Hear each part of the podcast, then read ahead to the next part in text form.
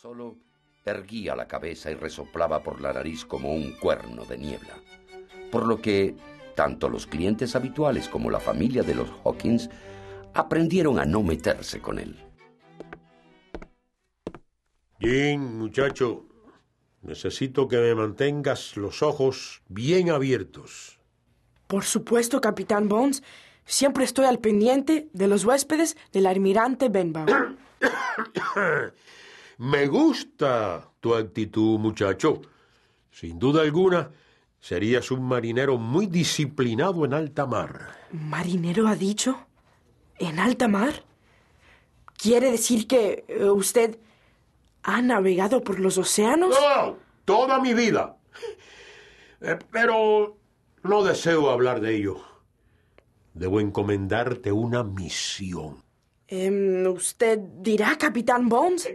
Quiero que mantengas los ojos bien abiertos. Cada primer día del mes te daré una moneda de plata.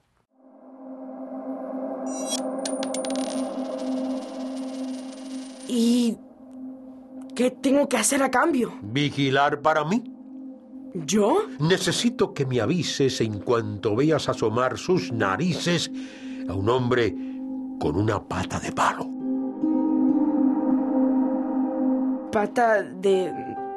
de palo? Así como lo oyes. Un traidor pirata con una pata de palo.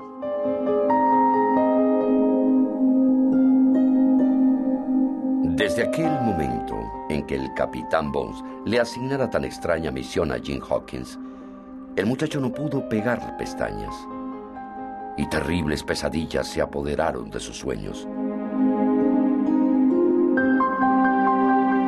Jim soñaba que un anciano y maloliente pirata lo obligaba a caminar por la barandilla de madera de un viejo barco para arrojarlo a los tiburones. ¡No! ¡No, por favor, no! Hijo, Jim, ¿te sientes bien? ¿Qué ocurrió? El hombre de la pata de palo venía por mí y me arrojaba a los tiburones. Ya, Jim. Hijo, eso no es más que una terrible pesadilla. Fue solo un sueño.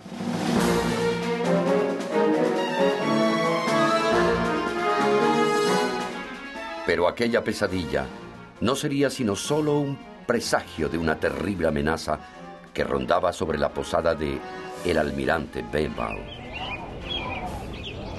Era un anhelado amanecer de enero. Ya los rayos del sol se asomaban tímidamente por el horizonte. La madre de Jean estaba arriba, velando al enfermo padre del muchacho. Jean atendía sus quehaceres y preparaba la mesa, pues el único inquilino de la posada, el capitán Bones, había salido a una habitual caminata matutina y siempre regresaba hambriento. Pero cuando la puerta se abrió, apareció un hombre al que Jean jamás había visto. Era pálido, con la blancura del cebo. El muchacho trató de disimular su sorpresa al reparar que aquel extraño hombre, que le faltaban dos dedos de la mano izquierda, y aunque traía un machete en el brazo, no tenía trazas de hombre pendenciero. Muchacho, estoy buscando a un viejo amigo. ¿Cómo se llama su amigo, señor? Bill. Bill Bones. Algo había en aquel desaliñado forastero que provocaba una desconfianza inmediata con solo mirarlo, por lo que Jim fue cauteloso. Lo siento, señor. No conozco a ningún Bill Bones. ¿Y por qué te has puesto tan nervioso? Mm, eh, no, eh, no, no estoy nervioso. Dame una botella de ron, muchacho. Eh, enseguida, caballero. El olfato que aquel hombre tenía para detectar el nerviosismo era lo que le había hecho ganar en un hombre en las más salvajes travesías por los océanos. ¡Perro negro! Capitán, yo no dije que usted estaba aquí, lo juro. Veo que tienes bien aleccionado a este muchacho. Ve al grano, perro negro. ¿Qué quieres? Tú sabes lo que quiero, Bill. O mejor dicho, tú sabes lo que...